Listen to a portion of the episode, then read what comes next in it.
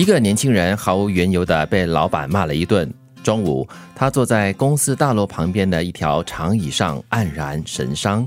他感到自己的生活失去了颜色，变得暗淡无光。这时，他发现不远处一个小女孩站在他的身后，咯咯咯的笑。他就好奇的问小女孩：“你笑什么呢？”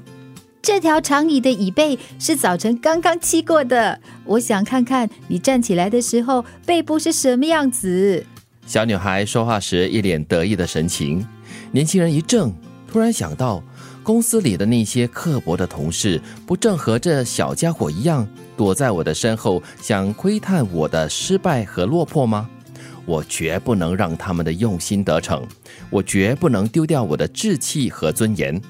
年轻人想了想，指着前面那个小女孩说：“你看那里，那里有很多人在放风筝呢。”小女孩立刻转头仔细张望，却发现自己受骗了。等她恼怒的想要转过头，生气的质问年轻人时，年轻人已经把外套脱了，拿在手里。他身上的白衬衫让他看起来精神爽朗而富有朝气。小女孩无可奈何的甩甩手。嘟着嘴，失望的走开了。年轻人突然想通了，虽然那些油漆未干的椅背在不经意间让你苦恼不已，但是如果真的已经坐上了，沮丧、生气也无济于事，还不如干脆脱掉外套，新的生活才有可能重新开始。就是叫你遇事不要太揪心，想办法让自己解套。其实，如果在人生中碰到一些问题，嗯，可以的话，做到哈哈哈，嗯。笑笑三声是，就让他过。虽然很难，不过这还真是一个好办法。对，而这个故事说的这个年轻人哈，他就是在做了这个油漆未干的这个椅背过后，给那个小女孩哎等着看好戏的那个启发过后，他就觉得哎，其实我真的遇到挫折啊，或者是给老板骂啊，那个公司里面的同事那些一定不怀好意的，就在那边背后看好戏咯。那你真的要如他们所愿的，就演一场好戏给他们看吗？还是让他们失望的走开呢？嗯，就好像有一句。话嘛，不是这么说的吗？什么人家要我气，我就偏不气；我若生气，中他气。啊，对对对对对。所以呢，就是别人越想看到的东西呢，你就越要让自己呢，就是往比较正向积极的方向去。再不然的话，别人想激怒你，你不踩他嘛？那么当他得不到他要的反应的时候，他也会自讨没趣，很无趣的就走开了哈。其实刚才在听你这一段故事的时候，我反而想到的是，这是不是人性？不管是大人还是小孩，嗯，都会喜欢在旁边。幸灾乐祸，看快乐，看热闹。是那如果。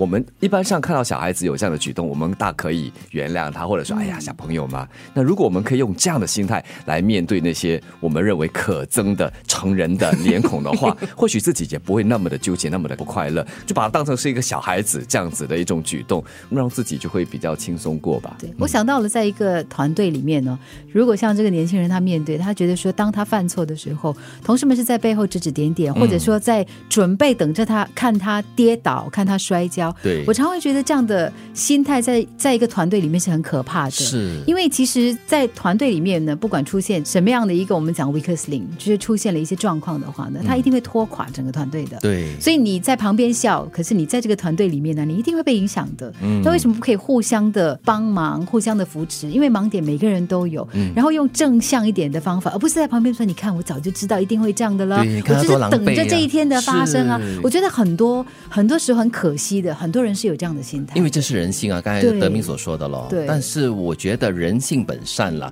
呃，我们只要好好的发掘自己体内或者是身心上可以有比较正面的、比较善良的一面的话，好好的去发扬光大。但是要有一个关键，我觉得就是它不一定是源自于内心的，有很多东西，很多正向的东西是靠你锻炼出来的。嗯，生活中的失意随处可见，有时难免让你懊恼不已，甚至失去了斗志。